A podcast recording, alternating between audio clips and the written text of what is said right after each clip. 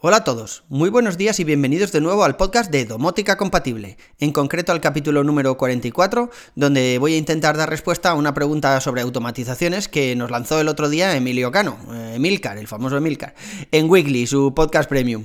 Eh, bueno, a ver qué tal se nos da, porque lo que he hecho ha sido transmitir la pregunta al grupo de Telegram para ver si entre todos se nos ocurrían distintas respuestas creativas y así, pues bueno, dar varias opciones. Bueno, en fin, que me. Ya sabéis que yo soy Carlos Auquillo y comenzamos.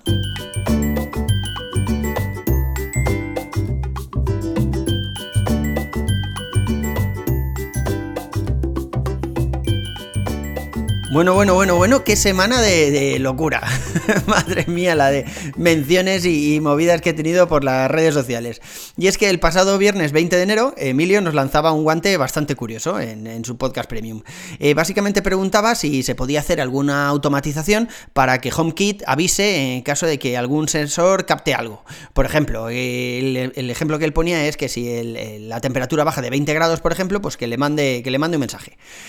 Bueno, a ver, aquí pasan varias cosas. lo primero que, hay que tener en cuenta es que esa automatización no es una automatización, eso es mm, básicamente una notificación, ¿no? Que te mande un mensaje.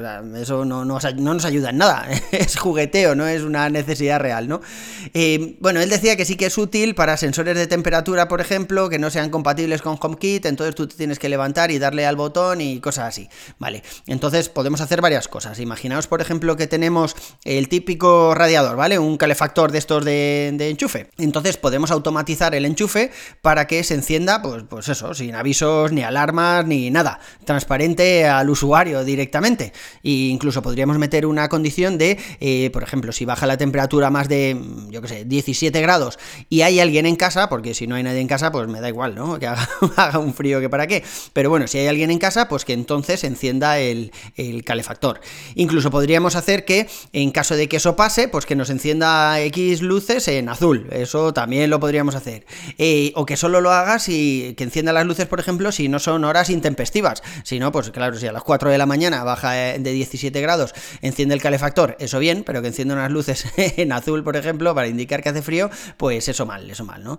Eh, bueno, eso lo podríamos hacer con un simple enchufe inteligente, que pongamos ahí el, el radiador conectado y ya está, no haría falta ni tener un radiador inteligente ni nada, con un enchufe domótico, como por ejemplo los de Eve, o si tenéis luces de Philips Hue con el enchufe de Philips Hue, que funciona muy bien, pues lo tendríamos. Eh, con el de Eve, por ejemplo, también tendríamos el consumo de ese radiador, que puede resultar interesante. También podríamos poner un Shelly detrás del, enchufe, así no tendríamos nada a la vista, ¿no? No se vería nada conectado a ese enchufe más allá del calefactor. Podríamos poner un Shelly 1 o un Shelly 1 PM, que además también muestra el consumo, el Shelly 1 PM. Bueno, venga, vale, también estupendo, se podría hacer con eso. Por cierto, el otro día el, CEO de Alterco, que es la empresa que hay detrás de Shelly, ha confirmado que están trabajando para el soporte de Matter. O sea, muy bien, muy bien, ya era hora. O sea, la verdad es que hasta ahora Shelly no se había pronunciado y no sabíamos qué, iba a pasar. Eh, eso sí, ha dicho que solo para la línea Pro y Plus. Así que si tenéis que compraros estos días un Shelly, yo iría a esa línea por si acaso.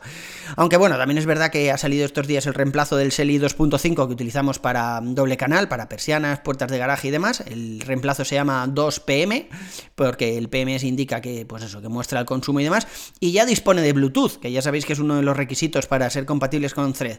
No sé, yo creo que, algo harán ahí y me da a mí que no solo va a ser compatible la línea Pro y Plus, pero bueno, ya veremos, ya veremos. Volviendo al tema que nos ocupaba, lo, a ver, vale, así tendríamos el enchufe ahí automatizado, el calefactor se encendería, una estufa de cualquier tipo, etcétera. Un aire acondicionado, por ejemplo, podríamos incluso poner, si tenemos un aire acondicionado de estos monopuesto, de split o splitter, que siempre me corregís si no sé muy bien cómo se dice, pues podríamos tener un TADU V3 que lo que hace es básicamente aprenderse la frecuencia infrarroja del, mando a distancia del, aire acondicionado y encenderlo y apagarlo a, voluntad, ¿no?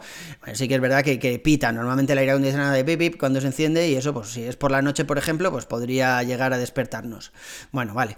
Tenemos ahí varias soluciones que, podríamos hacer que fueran transparentes para el usuario. O sea, ha bajado demasiado la temperatura, pues bueno, encendemos algo que caliente la casa y, ya está, ¿no? Y, cuando llegue a, a 20 grados, por ejemplo, pues que se apague y, ya está, ¿vale?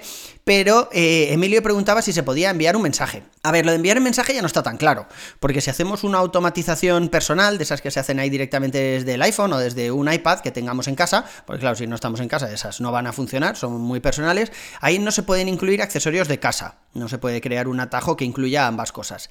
Y sin embargo, si vamos a la automatización de casa, ahí no se pueden incluir mensajes, o sea que por esa parte estamos un poco fucked, no podemos, no podemos hacer nada ahí. Yo hace tiempo a mi hijo, eh, a mi hijo mayor, que como se despertaba por las mañanas mientras yo estaba corriendo, pues había veces que llegaba por las mañanas y, estaba dormido el tío porque se le había encendido la luz y demás, pero pasaba de la luz y no se había enterado, ¿no? Así que le dije, mira, todas las mañanas cuando te despiertes, me envías un mensaje y me pones buenos días. Y yo cuando estoy corriendo lo leo ahí con el Apple Watch, me doy por enterado y, ya está, ¿no? Y me quedo más tranquilo. Y él me dijo, vale, vale, vale. Y al desgraciado le pillé una automatización que...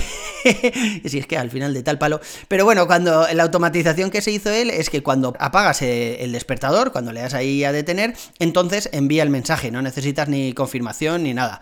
Eh, eso está muy bien, pero ya os digo, esta automatización es local, o sea, si no está su teléfono en casa, bueno, en este caso mm, da igual, ¿no? Porque va a enviar el mensaje igual, pero no puedes interactuar con nada de casa. Así que bueno, lo comenté ahí en el, en el grupo y eh, algunos compañeros pues han dado una respuesta, ya os digo, más o menos creativa. Al final me voy a, eh, voy a dejar la que yo había pensado, que he coincidido con otro compañero para el final y os cuento. Camilo, por ejemplo, del grupo de Telegram, os dejaré el enlace del grupo de Telegram ahí en las notas del programa, decía que se podía hacer, por ejemplo, que el HomePod emitiera una canción o un sonido, ¿no? Entonces, pues había que crear una escena que haga correr el audio que queremos en el HomePod y luego una automatización que incluya las dos cosas, ¿no? El sensor de temperatura y eh, la escena con el HomePod. Así, bueno, no se requiere ni iPhone ni nada, todo corre en el HomePod y, no necesitamos tener el iPhone en casa. Incluso podríamos ponerle a eso una condición de si yo no estoy en casa, que no se levante, o si no hay nadie en casa, que, que no lo haga. Vale, muy bien, Camilo, esa estupendo. Luego Isa nos decía algo parecido, ella tiene una automatización hecha que si baja la batería del iPhone a menos de un 30%, la podríamos cambiar al sensor de temperatura, eh, le avise eh, el iPhone con un mensaje que tiene que cargar batería. Eso lo intentó replicar para que si el sensor de temperatura bajara de 19 grados, había grabado un pequeño audio que se transmitía por el HomePod, de manera que el HomePod del salón emitía su propio audio diciendo eso, enciende la calefacción que hace un frío que te pelas. Vale, también está muy bien y por lo menos, bueno, tienes ahí una voz conocida en el HomePod, ¿no? En lugar de hacer algún ruidito o, algo así, oyes tu voz.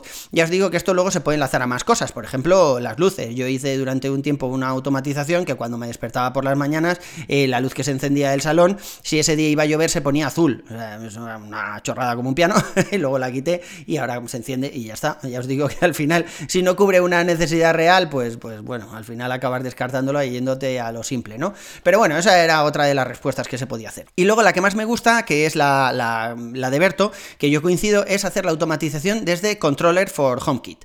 Eh, Controller tiene muchísimas posibilidades eh, ahora en la última versión, ya os lo comenté en la entrada del blog de notificaciones avanzadas y en el episodio creo que era el 42 del podcast, bueno, lo, dejaré de todas formas en las notas del programa, eh, que permite hacer pues eso, notificaciones avanzadas con el servidor de la gente de Controller.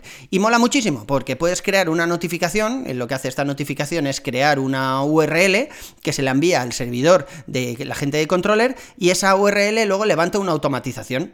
Esta automatización lo que hace es enviarnos una notificación al, teléfono, ¿vale?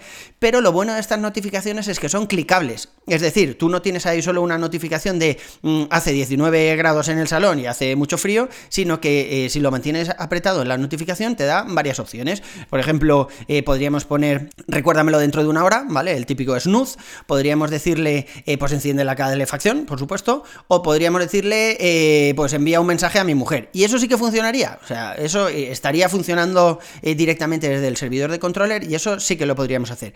Eh, ya os digo que yo soy muy fan de estas notificaciones avanzadas, tanto desde controller como desde Home Assistant, que tengo algunas cuantas pero por la sencilla razón que son clicables, o sea, no es la típica notificación que puedes eh, descartar y ya está, sino que además pues, puedes hacer clic encima de ella y, con eso eh, configurarte tú varias acciones, ¿no? En este caso, pues eso, una sería la de encender la caldera, otra, por ejemplo, enviar un mensaje o recuérdamelo dentro de una hora o yo qué sé, cualquier cosa que se nos ocurra, pero, pero ya os digo, o sea, esa, esa posibilidad de la notificación eh, me gusta más que lo de enviar un mensaje.